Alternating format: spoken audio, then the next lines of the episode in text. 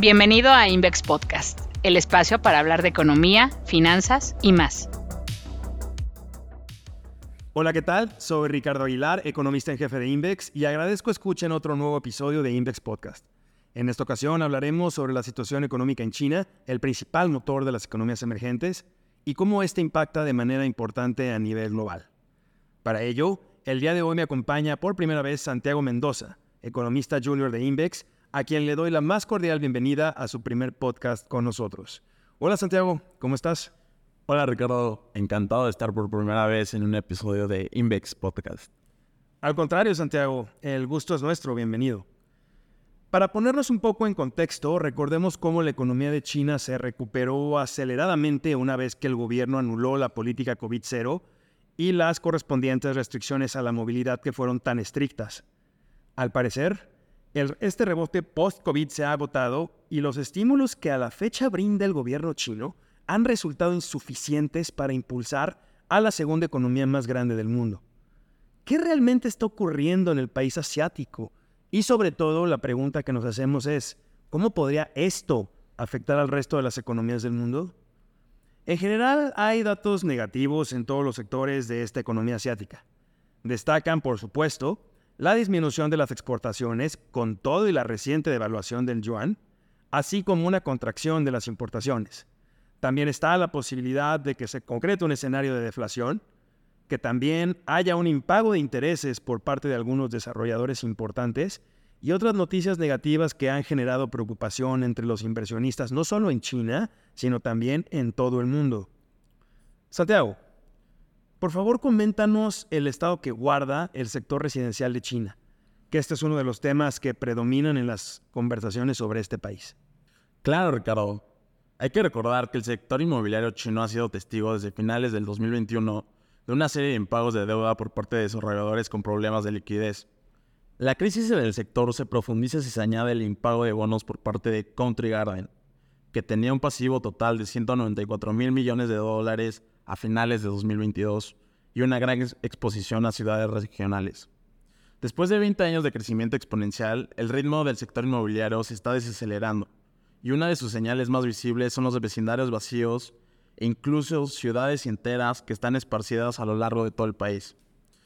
Las ciudades fantasmas, como comúnmente se les conoce, son ciudades desocupadas que fueron construidas, pero nadie se mudó ahí. Los factores económicos que han generado este fenómeno son complejos, pero quizá la razón fundamental de que no haya demanda para vivir en esas zonas sea por falta de empleo, escuelas y servicios urbanos, o por un exceso general de oferta en las viviendas. Interesante lo que menciona Santiago, sobre todo porque el problema del sector inmobiliario ya lleva un par de años preocupando a los inversionistas. Pero bueno, también hay otros sectores importantes también que muestran debilidad. Eh, de acuerdo con las estadísticas oficiales del gobierno central de China, la economía se desaceleró en el segundo trimestre del año al crecer 0.8% respecto al trimestre anterior. Esto representa una ralentización de 1.4 puntos porcentuales con respecto al, al, crecimiento reportado para el primer trimestre. Sin duda, queda en tela de juicio si el gobierno podrá cumplir el objetivo de crecimiento de 5% para 2023. La verdad, parece que está rebasado. ¿Qué nos puedes decir del consumo privado en China, Santiago? Después del levantamiento de las severas restricciones a la movilidad impuestas por el gobierno central para limitar el movimiento y el contagio del coronavirus, se esperaba que el consumo repuntara. Pero la realidad es que el avance del consumo ha sido moderado y la confianza en las autoridades ha ido erosionando. Hay que recordar que durante la última década China ha contribuido al 40% del crecimiento global, impulsado por la fuerte demanda de artículos de lujo, componentes electrónicos, materiales de construcción y materias primas. Pero hoy en día la situación es muy distinta. Las ventas del por menor crecieron 3.1% en junio, esto supone una desaceleración respecto al mes anterior. Aunado a esto, Ricardo, el gobierno se ha visto en la necesidad de impulsar programas que reviven el consumo, pero se encuentra muy limitado en sus opciones de estimular a la economía, dado la deuda que tiene, que actualmente es del 77% del PIB.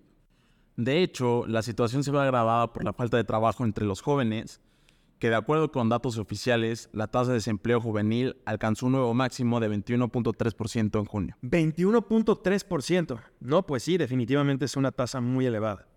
Y a esto agregaría, Santiago, que hace algunos días se dio una venta importante de activos chinos, desplomándose uno de los principales índices accionarios en 1.3%. Ante esto, el gobierno se reunió con algunos fondos de inversión y les pidió evitar la venta de acciones. Y no es la primera vez que esto ocurre. En febrero de 2020, el gobierno central también exhortó a varias firmas a que no vendieran activos, esto con la finalidad de fortalecer el mercado financiero local. Mucho libre mercado, pero pues también cierto control en cierta medida. Aunando a esto, la inversión extranjera cayó a su nivel más bajo desde 1998 en China, con una disminución de 87% anual. China también enfrenta un problema de menores exportaciones, como lo mencionamos al principio, mismas que cayeron 14.5% en julio, y menores importaciones ante una menor demanda por bienes de consumo, con una contracción de 6.9% anual. Si bien el deterioro en los flujos de comercio responde a una demanda global más débil en un entorno de mayores tasas de interés que enfrentan todos los países y no solamente China, el que esto ocurra en la economía asiática afectará a regiones en todos los continentes. Así es, Ricardo. La recuperación del gasto ha sido menor a la esperada ya que los consumidores permanecen cautos respecto a una mejora en la actividad económica y ahora habría que agregar el riesgo de una deflación en China. ¿A qué te refieres con el riesgo de una deflación, Santiago? A una caída sostenida y generalizada en los precios que podría afectar el consumo. Pues los hogares preferirían posponer sus decisiones de consumo en el presente a la espera de que los precios caigan aún más. Totalmente. Y a esto habría que agregar una afectación en la actividad manufacturera, donde incluso se registran recortes en las plantillas de las fábricas en un entorno de menor crecimiento y sobre todo menores expectativas de crecimiento. Y bueno, como también lo mencionamos al principio de este episodio, todo esto afecta por supuesto a la moneda china, el yuan. La debilidad de esta moneda asiática continúa, registrando un nuevo mínimo de nueve meses frente al dólar norteamericano después de que el Banco Central recortara su tasa en 15 puntos base con el fin de impulsar a la economía y reavivar la confianza en los inversionistas. De nuevo, parece que todavía no hay estímulos suficientes que ayuden a que China vuelva a ser el gigante que era antes. Así es, Ricardo. Sin duda, la situación en China es complicada. Los consumidores prefieren ahorrar, las empresas desconfían a la hora de invertir, el sector inmobiliario está en crisis, los jóvenes enfrentan fuertes dificultades para conseguir trabajo y en el extranjero prefieren gastar más en otros países que en bienes exportados de China. Así es, y pues muy interesante Santiago, por supuesto que en el Departamento de Análisis Económico de INVEX estaremos muy atentos a la evolución de esta economía, tan importante para todos los países del mundo. Sin duda alguna, Ricardo. Y hay que considerar cautela al momento de invertir en una economía que había sido un motor de crecimiento prácticamente imparable. Y ahora que se está enfriando rápida y inesperadamente. Y no solo en inversión física, sino también de cartera. Pues muchas gracias Santiago, nuevamente bienvenido a Invex. Al contrario Ricardo, un gusto participar por primera vez en Invex Podcast. Espero que hayan disfrutado todos de nuestra conversación y recuerden que nuestro objetivo es brindarles información oportuna y relevante que les ayude a la toma de decisiones. Soy Ricardo Aguilar, economista en jefe de Invex. Y yo, Santiago Mendoza, economista junior Gracias por sintonizar y ser parte de nuestra comunidad. Hasta la próxima. Muchas gracias por escucharnos. Síguenos en LinkedIn y en Twitter, arroba Invex. Puedes conocer más en nuestro blog tusociofinanciero.com y en nuestro sitio web invex.com.